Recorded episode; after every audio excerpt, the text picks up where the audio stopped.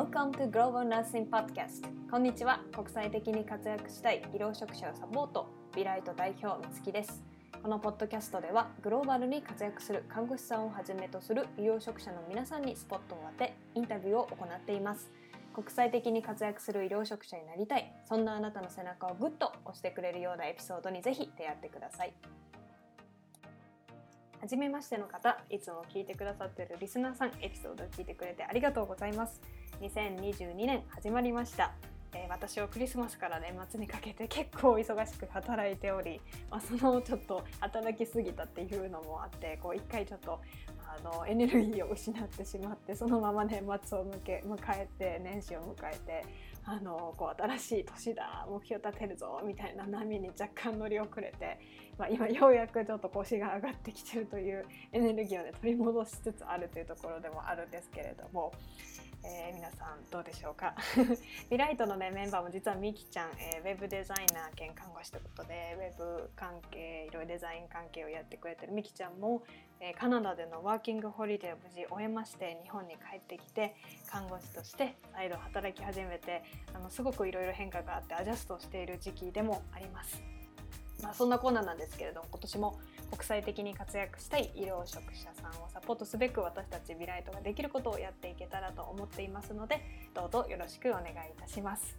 先月は私たちが運営している Facebook のビライトコミュニティといってえー、国際看護師に興味があるけど何をしたらいいのかわからないとか情報収集してるんだけどとか実際にね実際にあの海外の現場で働いている方とかその海外経験を生かして日本であの活躍されている方とかこういろいろな国際看護海外看護師まあ、そういったところにこう関連のある興味がある方が集まれる場所としてあるこう Facebook のコミュニティで交流会を実施しました、えー、参加してくださった方本当にありがとうございます。ございました実際にこうやってあのいつもはねこの Facebook という媒体であのやり取りしてるだけじゃなくて実際に顔を見てお話できて本当に嬉しかったです。えー、まあ、その参加してくださった中の方から、まあ、あの海外でね資格を取るか日本にとどまるかの縁でいた時に、まあ、この交流会に参加して体験談とかアドバイスっていうのを聞いてあ実際にねこうやってみようっていう決意ができたっていうような感想もいただいてすごいあそういう場所になってよかったなと思っていますありがとうございます。えー、そしてまたですね月に1回なんですけれどもアメリカ看護師ピアサポート出身で現在フロリダ ICU 看護師であるエミさんと一緒にねコミュニティ限定ライブということでいろいろアメリカで、まあ、働いて私もエミさんも日本での看護師経験があるので、まあ、そういった、まあ、ちょっとこう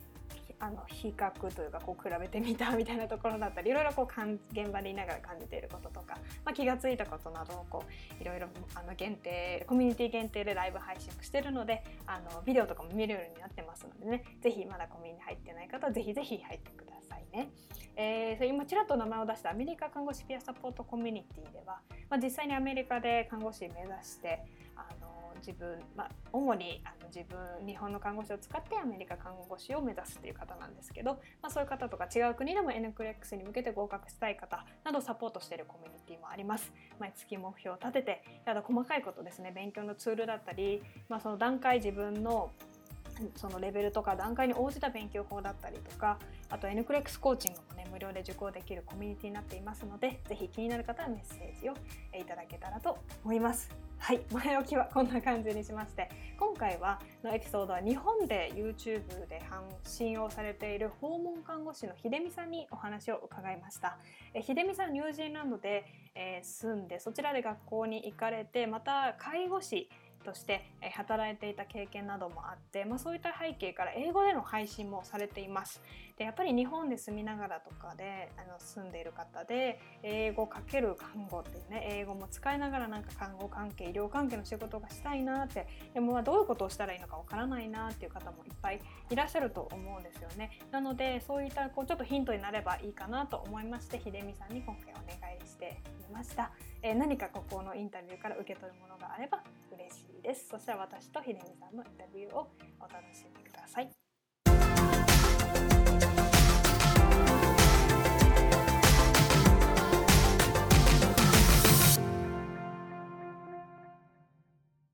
そしたら今日の、えー、インタビューを受けていただく方は日本で看護訪問看護師兼看護師 YouTuber の秀美さんにお願いしております。秀美さんどうぞよろしくお願いします。はい、よろしくお願いいたします。そしたら早速、まあ、ちょっと YouTuber になろうと思ったきっかけとかも行きたいんですけれども ちょっと、はいはい、今などういう活動されてるかとこれそれまでの経歴とかを教えていただけると嬉しいです。はい、はい、えーと、私はあの社会人であの看護学校に入学してで看護学校卒業した後は4年間あの病院で ICU で働いていました。でその後転職して訪問看護にあのをやっていて今5年目になります。であと最近ですねあと 1, 1年半ぐらい前から YouTube であの自分のことを発信していて今もまあね小さいチャンネルなんですけどあの続けて発信をしています。ありがとうございます。ICU 看護から訪問看護になんか行ったきっかけとかはい。何ですか？ですね。あの ICU 私本当に好きじゃなかったんですよね。リアル。仕事がそうそうごめんなさいあの仕事がもう大変で多分私にはあんまり合ってなかったのかなって思うんですけどもう毎日仕事行きたくないなって思ってそれで毎日あの行ってたんですけど、まあ、でもちょっと精神的にもあのちょっと辛くなってうんそうそれで転職したんですけどでも訪問看護って全然頭になくて、うん、もうとにかく ICU 以外で日勤だけで働けるところっていう条件で探したらその相談したその転職エージェントの方からもう私介護介護士をやっていた経験も2年ぐらいあるんでそうだったらあのね介護士と看護師の経験両方あるんだったら訪問看護ってどうですか？って。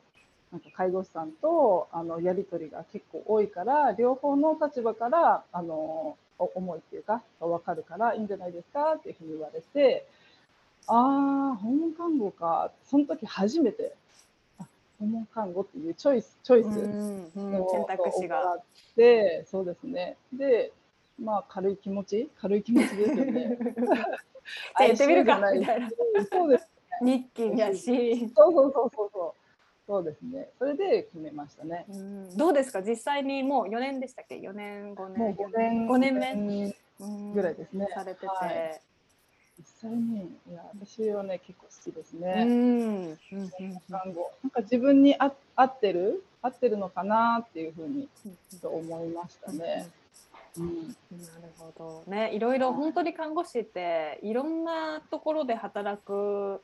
ね、きあの機会があるというかなので本当に病院ね、だけじゃなくていろんなところで私もこっちで最初はクリニックに勤めて次にロング結構ロングタームが多いんですけれども、うん、あのアシステッドリビングっていうちょっと、まあ、ホスピスに近いんですかね。なんかあの認知症の方の専門のそう老人ホームみたいな感じのところでしかちょっと勤めてで今はちょっとリハビリっぽい、まあ、病院日本で言ったら病院に値するところだと思うんですけど、まあ、そういうところでもう働いてるのでなんか本当にね日本でもこっちでもいろんな場所でありますしね。看護師は幅が広いです。うん、そうですね、うんうん、そしたら早速その看護師、はい、YouTuber ってことで活動されて 活動ということも？看護師 YouTuber として、はいはいはいあの活動されてると思うんですけど、この看護師 YouTuber になろうと思ったきっかけと、うん、YouTube で発信を始めたきっかけみたいなのを教えてもらえますか、うん、はい。で発信を始めたのは1年半ぐらい前からになるんですけど、まあ、その時も訪問看護師で働いていたんですね。ででも、まあ、仕事は楽しかったんですけど私の人生ってこここれで終わるんかな訪問看護師としてずっと働き続けて、うん、それでいいんかなって思った時にいやこれじゃあなんか自分の人生終われないなって思ったんですね。そうでもなんかなんかしないといけないなって思ったんですけどあじゃあ何をすればいいんだろうって分からなくてでたまたまそう YouTube を見てた時になんか自分の人生変えたいと思ってるあのあなたにみたいなあの動画があったんですね。でそれあ自分のことだなって思ってでその中で何か変えたいならあの今までと同じ行動してたら何も変わらないってで完璧じゃなくてもいいからとにかく行動することだよっていうふうにその中で言ってたんですね。で今は発信の時代だからもうとにかく発信完璧じゃないから行動して発信していくっていう内容だったんですね。でそれ聞いた時にあそっか私もなんか発信して行動していかないといけないなっていうふうに思って、まあ、でも、まあ、それが一番のあの YouTube を始めたきっかけになりますね。うん。どうでしたか、はい、なんか怖くなかったですか？そう YouTube とかなんかやっぱり結構私も怖かったんですよね。なんか、私も友達から、まあ、背中を押してもらってブログしたらっていうのが本当に初めででもう今こうやって起業ってところまでさせてもらっててでも本当に最初は何て言うんですかちょっと隠れながらやるというか。ひそひそとなんか名前もちょっと違う名前を使ってみたり、本名ではなく、はい。それで本当になんか個人がバレないようにっていうところからスタートしたんですけどどうでしたか、うん、いや本当にいや緊張しましたよ。なんか私やっていいのみたいなでまず自分で一人あのスマホで始めたんですけどで今もスマホで撮ってますけどね。変わらずね。突き抜いて突き抜いてるってことで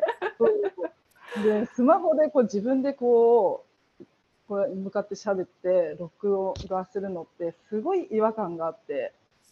うん、なんかこれで本当にいいのかなみたいな。ちょっと恥ずかしい、恥ずかしいような,、うん、なんかこれ見る人いるのみたいなもうすごい、うん、そんな感じで始めましたけど、うん、そうでもね、何かそう YouTube で、ね、別に YouTube じゃなくてもよかったんですよね、うん、で Twitter とかブログとか何でもよかったんですけど、まあ、どうし何で発信しようかなって思った時に私あんまり文章を書くのが得意じゃないって思ってたんですね、まあ、今もそんなに得意とは思ってないんですけどだから文章書かずにあの発信できるんだったら YouTube かなと思って、うん、まあ、YouTube に決めたんですよ。でも結局 YouTube 喋る時ってやっぱり台本っていうか考えるので結局書きますけどね。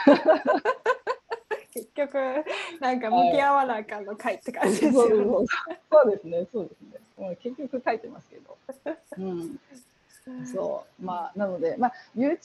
ってなんか呼ばれるのそんなにあんまりねあのなんかえ YouTuber って じゃないっていうか、なんかあれなんですけど、だってちょっと歯がゆい感じですか？そうそう、登録者数何万人とか何十万人とか、なんかすごい、おおみたいな感じ。でもう結構 YouTube で発信してる人もすごいたくさんいますし私の場合はたまたまそのは自分の発信するツール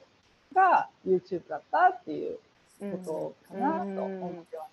そうですね。本当にね、いっぱいありますよね。はい、もう本当にブログ、YouTube おっしゃってまあ、Twitter、Instagram、TikTok とか、ね、今だったらブログもノートが、ね、結構日本だったらね、主流になってきたりとか。あるから本当に得意なところからねなんか得意まあでも本当に私も書くことを得意と全然思わなかったので本当に過去の文章とか見るとキエーって感じですけど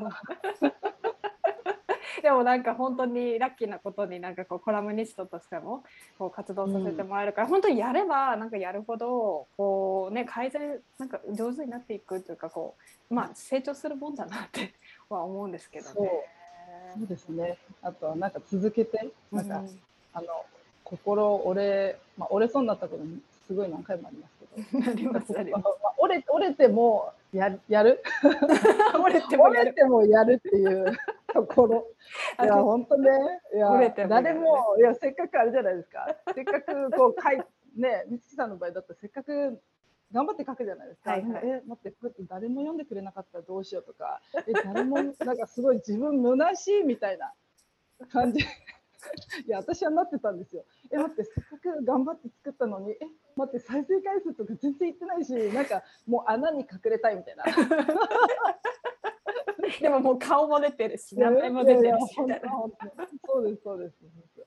うん、でもね、うん、それを、うん、やっていくうちに、うん、やっぱり自分で気づくこともありますし、やらないとわからないこともあるし、そうですねそうですね、やっぱり、やってみて学ぶって自分自身があの、うん、成長できるってことは大きいかなと思ってますね。本当ですねなんかやっぱりこう発信するって、まあ、誰かのためにっていうところもあると思うんですけど結局自分のためにすごいなってる部分が多いかなと、なんかこう結構セルフヘルプっていう的な感じかなと私も実感してます。折れてもやる、いいですね。折れてもやります。折れてもやる。折れてもやる。それでこのポッドキャストはやっぱこう国際社会でちょっと活躍するというか看護師さんたちにスポットを当ててるんですけど、まあ、今回ちょっと秀美さんをそのね一人として迎えたかったのは英語でも YouTube のあの動画をあの拝見させてもらって、まあ、またね、はい。英語でも配信していくっていうところがそのきっかけはい。をちょっと教えていただけますはい。そうですね。英語で発信するきっかけですね。あの私は大学の時に、まあ大学ニュージーランドの大学に行って、で少しまあ英語も喋れたので、なんか自分があのおあの持ってるそのスキルっていうのをまあいろいろ使った仕事がしたいなっていうふうに思ってたんですね。で、あの英語英語を使う仕事の会会社とか、まあ、企業とか、まあ、面接も行ったりしたんですけど、まあ、その英語をこうあの、うん、やりたいって英語をメインにしてしまうと自分が持ってる看看護がちょっと薄くなっちゃったりで自分がやりたいこう訪問看護とかそれをやりあの前面に出すとやっぱ英語ってなかなかその場面で使わなかったりでそうじゃあっていう状態だったんですね。でで自分が持ってるあのスキルが発揮できるところがどっかないかなで今までのスタンスだとなんかあの私がこの何力を発揮できる場所を提供してくださいっていうなんか誰か会社私をやってくださいみたいなそういう、まあ、考え方だと思うんですね。でも YouTube を始めて思ったことが、まあ、そういう何かしたいことがあるんだったらそういう環境を自分で作るっていう、なんこの考考えっていうかにちょっと変わってきてでじゃあそのせっかく発信しているんだったら自分ができる持っているスキルをそこでも発揮できすればいいんじゃないかなと思ってちょっと英語でも発信してみようかなと思っていくつか出しました。はい、えーそうですね。ニュージーランドはいろいろ聞きたいことがあるんですけどニュージーランドでは何を勉強してたんですか、私は栄養学を勉強しました。えー。はい、うんそのままなんかこうそっちにいたいなとかいようかなとかなんかそあの日本になんか帰ろうかなってこう思ったともし聞いてよければそういうちょっと止まっちゃったかな。ちょっと今。インターネットが。大丈夫ですか？あ今大丈夫です。戻ってあきました 大丈夫ですね。ははいい、はい、いえいえ。すいません。もう一回いきますね、もう一回もしニュージーランドで、ね、栄養学勉強されて、やっぱそこにはい。戻なんかこうどうしてまた日本にもう帰ってきたなんかもし理由とかもしなんか聞いておければ。ああ、もちろんです。もうここはすごい人生の岐路っていう感じでしたね。ね、ですよね。はい、もともと、うんそうですね。私もともと、ちょっと話長くなっちゃいますけど、大丈夫ですよ。私もともと、その、あの、黒柳徹子さんっていうはい、その、はいその黒柳徹子さん、ご存知ですか？知ってますよ、こういう。あね、あ、そうそう、こういう頭の。そうそうそうそうです、そうです。その方が、まあ、ユニセフの親善大使だった。うん、うん、そうですよね。んですね。でそれであのちっちゃいちっちゃい時っていうか、まあ、あのテレビ見ててなんかそういう番組を見ててなんか衝撃っていうかあ自分と同じなんか、まあ、違う世界の人たちそううんで生きる人たちとかそういうのを見て、うん、すごいなんか刺激を受けて、うん私もこういうなんかあの黒柳徹子さんみたいなその現場に行って なんかそういうあのところで働きたいんだと思ったんですよ。だからユニセフとか国連とかそういうところで働きたいと思って、じゃあそのためにあのどうしたらいいかっていうところでじゃあやっぱり公用語は英語だから英語であのコミュニケーション取らないといけないそのためにはじゃああの海外の英語圏で大学を行こうって。でそれでニュージーランドに行ったんですけど、うん、でも卒業してもちろん向こうで働きたいですよね。うん、せっかく、はい、思うようなところが見つけることができなかったんですね。うん。うん、そう。っていうのがまああの、うん、そこでちょっと悔しい思いもしたんですけど、うん。まあああのね同じ同じポジションをあ病院が唯一ねそこのあのところ病院あったんですけど公立の病院が。そこで働けるポジションがあったんですね。でそこにアプライしあの申し込んだんですけどまあ落ちたんですよ。うん。面接までも行かず落ちたんですね、でそのポジションを取ったのがあれ？なんかあの友達のうん。友達のうん。何も栄養とか勉強してないあの現地の人だったんですね。あれなんかすごい悔しいと思って。うん。あれ、うん、まあでもああの、まあ、そういうこともありながら結局向こうでも介護士をしたんですよ。うんなるほどなるほど。はいはい、でもあそんなにあのお給料もそんなに良くないし自分がもともとやりたかった仕事ではないし、えー私このままここであのしかもパートタイムだったんですね。時間もそんなにもらえないし、うんこのままここであこの仕事をしながら一生過ごしていくのかなって思ったら、いや違うよねと思ってそう。であのその時にあの付き合ってた、まあ、今のパートナーなんですけど、あのいやずっと看護師をしてたんですよ。で看護師はいいよって。どこに行ってもあの働けるし手に職があるって、うん、うやっぱりいいから。特に女性は自分でなんですか自分の生活をサポート、うん、できるっていうことがすごい大事だと思うからあのっていうことですごい勧められてたんですね。うんそのニュージーランドで看護師を目指したらどうかっていうことですか、そうそうですそうです。ニュージーランドとかそうです意図とそうですそうです。うんそうですそうです。うん、でであのそれもねいろいろ手続きとか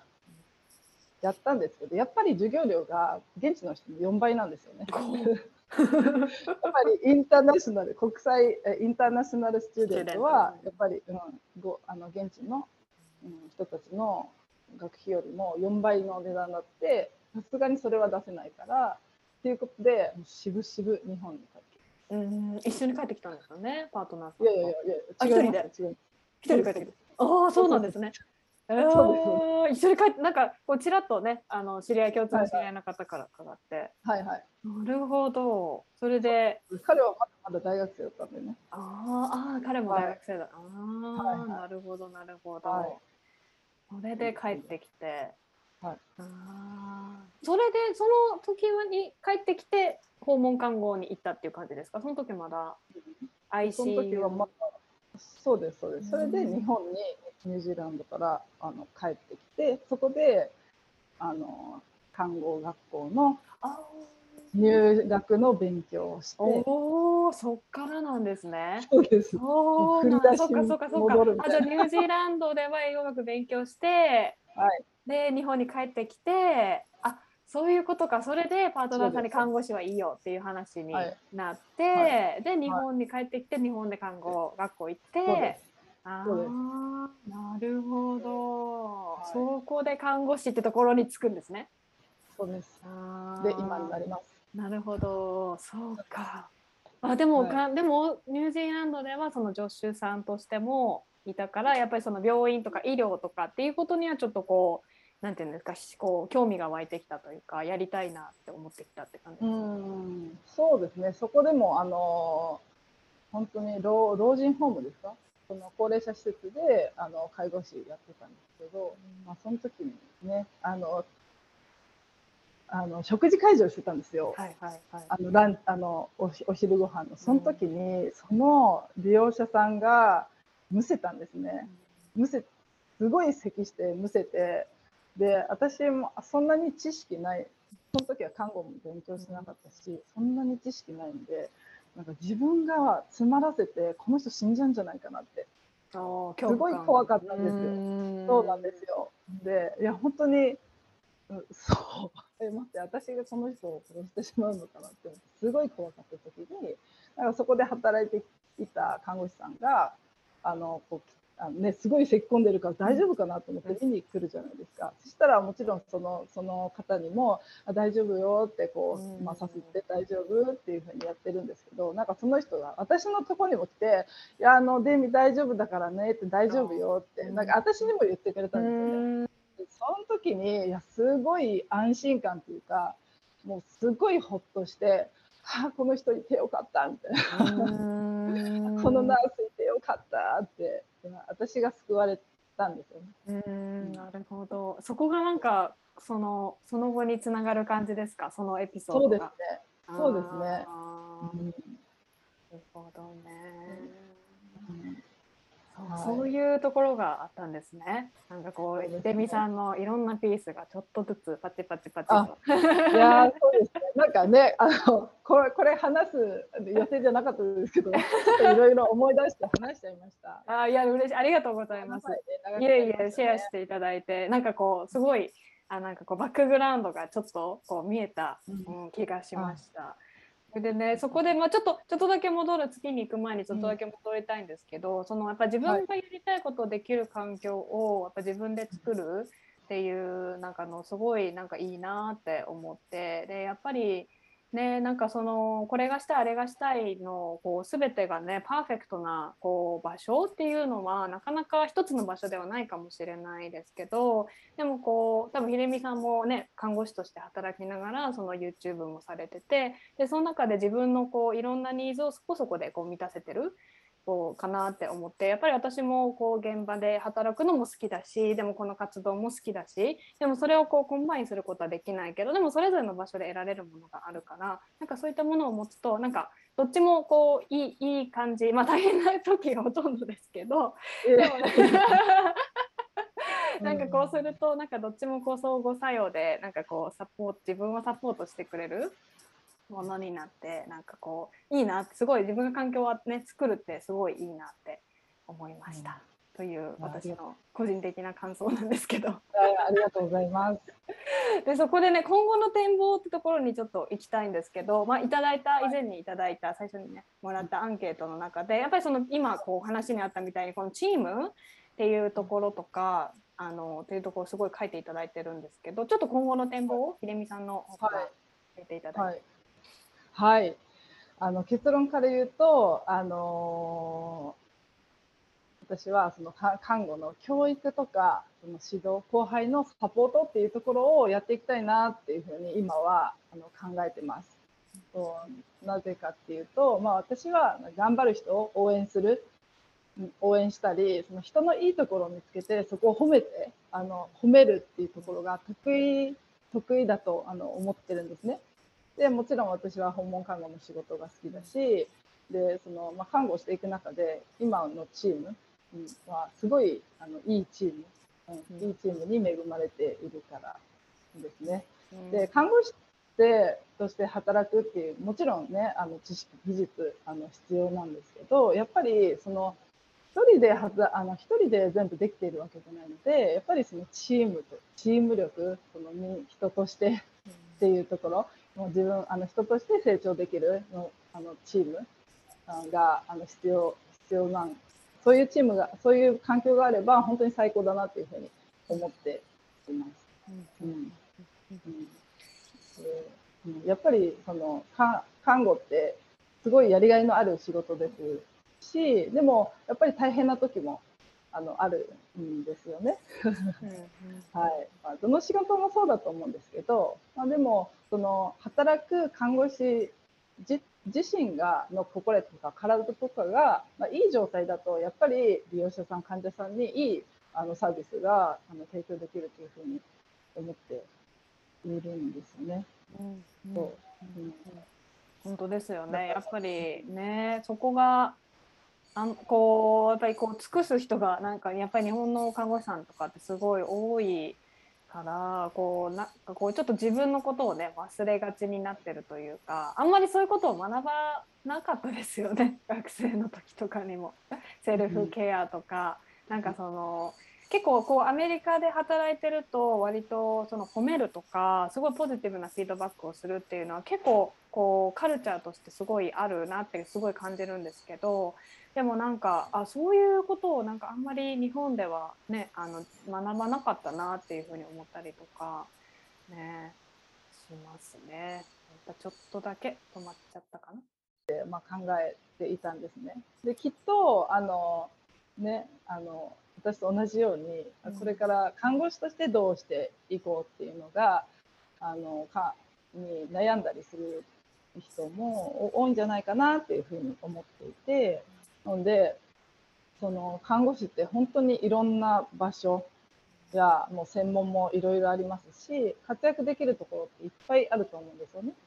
病院の中でもそうですし、病院の外でも、あのあの看護師って活躍できるところがあるので、まあ、そういういろんないろんなスタイルで働くことができるんだよっていうのを私を含私も含めてもっといろんな人にあの知ってもらいたいなっていうふうに思ってあのそれで始めたんですけど、やっぱりみんな性格が違うじゃないですか。と美月さんと私も絶対性格違うし、まあ、同じような感じでもやっぱりそれぞれのやっぱ強みとかあのやっぱ違うので、うんまあ、その人が置かれている環境家族のあのあの環境とか住んでる環境とかも違うでしょうしだけどそれぞれが自分の、まあ、ステージとかスタイルに合ったあのような働き方を見つけることができればもう最高だなっていうふうに思ってそれの少しでもちょっとしたきっかけに、あのなればいいなと思ってそういう企画も発信しています。本当に素晴らしいと思います。私もなんか全然知らなかったら看護師ってやっぱり病院病院か病院だけか、まあ、企業看護師とかねあの企業保健師とか、はい、なんかそういうあとまあ私もともと保健室の先生になりたかったのでなんかその学校とかなんかそれぐらいの3つのチョイスぐらいしかあまり知らなくてでやっぱり実際に私が国際的に活躍できる看護師って何だろうってなった時もさっき秀美さんが最初におっしゃってたみたいにユニセフ？WHO、うん、みたいななんかそんなそんなどうやったらそこに行けるんだみたいななんかそういう ああいうあそこに行く人はどうなってるんだみたいな感じになったので なのでなんかこうこうやって本当に今いろんなね媒体でいろんな発信をしてる方がいるからもうもっとこう広がってどんどんこうあこんなとこでも働けるんだねもちろんその YouTube もそうだと思うし企業とかそういうビジネスっていう形でもまた看護師が一つ輝ける場所だと思ってるのでなんかそういうのがもっとね知ってもらえたら嬉しいですよね。はい。はいねそしたら大丈夫ですかね？あ、戻って ちょっとだけ止まっちゃった。よくしますね。うちかな？そしたらちょっと最後になるんですけど、あのまあ今何かね、ひえみさんのがあの最初おっしゃってくださったみたいなんか看護師だけど何かを変えたいと思ってる人だったりとか、まあその発信とかしてみたいけど、なんかこうあどうしようかなってこう思ってる方とかにこう秀美さんから何かこうメッセージをいただけたら。ああメッセージ、はい、ああそうですね。はい、うん。ああの何か変えたいなって思って、うん、いる人ちょっと何かあのできることないかなって思っている人多分いっぱいいると思うんですね。私も含めて。でも今までと同じ行動をしてるときっと結果は同じになるのでその中で少しでもいいから何か今までと違う行動をする、うん、それを続けていけば、うん、絶対にそこから得るものはあるなっていうふうに思っています。うん、あとはその結構周りが気になって今いろんなあの媒体でいろんな情報があの収集できるんですけどそれと同時にいろんな人のことが気にな気になったりするんですよね。あこの人はああの事業を立ち上げたんだ。この人はあの一度事業を拡大したんだこんなところに挑戦するのすごいすごいすごいって。なんかなのに自分はみたいな。そんな気持ちにあの私も実は持ってたことがあったんですね。その先のことをこう見すぎちゃってじゃあ今本当に自分ができることは、うん、そこをなんかあんまり、うん、見れてなかったことがあったんですね。でもやっぱり今今できること目の前にあることを、まあ、コツコツやり続けるっていうところもすごく素晴らしいことだと思うので、うん、とあの先を見るのももちろん大事なんですけどその先ばっかり見すぎて今今をちょっとおろそかに、うん、あのしがちな時もあの私もあったので今を大事にっていうところは自分にも言っていますし、はい、そういうふうに意識して、うん、やっています。ありがとうメッセージになってましたか？メッセージになってます。大丈夫です。なんか大丈夫ですか？でも本当に先は見すぎる、なんかその私もねさっきあの本当にさっきもっとインスタに投稿したんですけど、まあ、3年前にちょうどあ N クレックスにパスしてでも勉強し始めた時ってやっぱりその書類審査が受かるのかなとか受かまあ、その時はしか受かるかなというかえ本当に現場で働けるのみたいなところをよく考えてなんかこう絶望的な気持ちになっていて。でも今思うと本当に なんかそんな先ので一回言われたんですよねもうその時のことはその時になってあのね問題と向き合ったらいいんだからとりあえず今やれることって書類審査も受かってないのにそんな心配してどうすんのって話ですよね。まず書類審査でしょ。でまず N クレックスの勉強でしょ。で受かってからその後のことは考えればいいんだからっていうようなことを言われて、まあ、確かになって思って。で本当にこのね授業とかも本当に私も秀美さんと一緒でああの人なんかすごいことしてはるわ。あの人もすごいことしてはったみたいな感じになってなんか私は現場で働いて帰ってきてチーンみたいななんか。疲れたわみたいな感じの時もあるけど本当に今できることってやってやっぱりどれだけね昔の自分と比較する方が未来の自分とかと他の人と比較するよりやっぱり昔の自分がどんだけ今までやってきたかってところをなんかこう見るようにこうちょっとマインドをねこうシフトできたらなんかいいのかなって思いました。レミさんの話を聞いてありがとうございます。ね さすがまとめがすごい。ありがとうございます。ありがとうございます。そしたら、ひでみさんともしつながりたい方は、どこがいいですか、はい、?YouTube、あとインスタグラム。インスタですね。インスタが多分一番あのやりやすいですよね。はい。そしたらインスタのまた、はい、あのなんです番組詳細みたいなのは載っけるんですけれども、どうやってさ、はい、ひでみさんの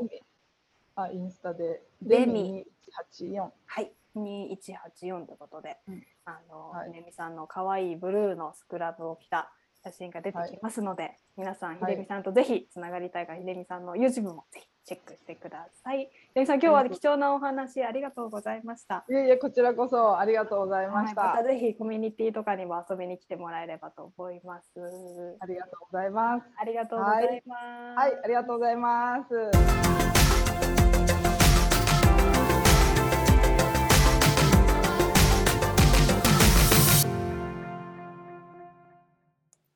エピソードを最後まで聞いてくださって本当にありがとうございます。いかがだったでしょうか、えー、皆さんはどこが一番心に残った、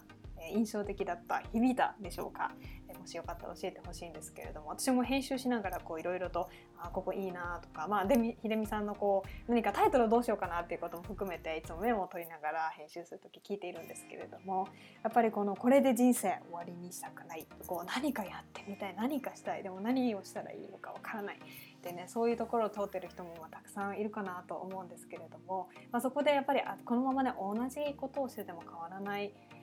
のと、まあ、こう結構印象的だなと思った環境をやっぱ自分で作るっていうところですよね。どうしても何か、まあ、新しいことをしたいっていうとこ新しい職場を変えてみようだとかあのそう自分が、まあ、これとこれとできるかこれが全部できるようなところできるような職場ってどこだろうとか、まあ、そういうあの探し方をする時もあると思うんですけれどもやっぱりなかなかそれが全部こう自分がやりたいことを自分がこう、ね、やりたいことと、まあ、いろいろこう生活もしていかなくちゃいけないだろうし、まあ、そういうところを全部マッチングするような、まあ、職場とか場所っていうのはなかなか、まあ、得られないかもしれない、まあ、だったら得られないなら自分で作っちゃおうっていうところですよね。なんかそこら辺、まあ、すごいこうそこあのすごいかっこいいなって思いましたしまたこう始める一歩ってすごい大変だと思うんですよねブロックがたくさんこう自分の中でも乗り越えなくちゃいけないやっぱ怖さとか恥ずかしさとか、まあ、失敗したらどうだどうしようとか周りの人にはどう思われるんだろうとか。まあ、そういうところもあと何をしたらいいんだろうってところも始める一歩で大変だと思うんですけど、まあ、そういうところをま乗り越えてもやっぱり継続する大変さっていうのは私もひしひしひしひしとこういつも常に味わっているんですよね。なのでそれをこう継続していくことだったりとかあとやっぱ先を見るってこともすごい大事なんですけどやっぱりこうやっぱ先とかこういう風になったらいいなとかこういうこう未来が来たらいいなとかこういろんなそういう先を見るっていうこともいいと思うんですけどこうそれをね見過ぎてしまうとやっぱりこの今があの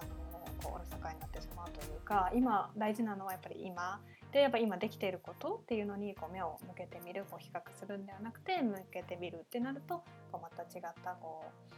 う、ね、気持ちであのやれるかなと思ってこう本当にいろいろ私もあこう共感するところがいっぱいあったり新しい学びがあったり気づきがあったりしました、えー、ひでみさんどうもありがとうございました。ひでみさんの YouTube デミチャンネル、えー、ですね。デミチャンネルもぜひ覗いてみてください。きっとこう何か自分にこうあったあこれだって思うようなものね見つかるかもしれません。そしたらまた次のエピソードでお会いしましょう。See you soon!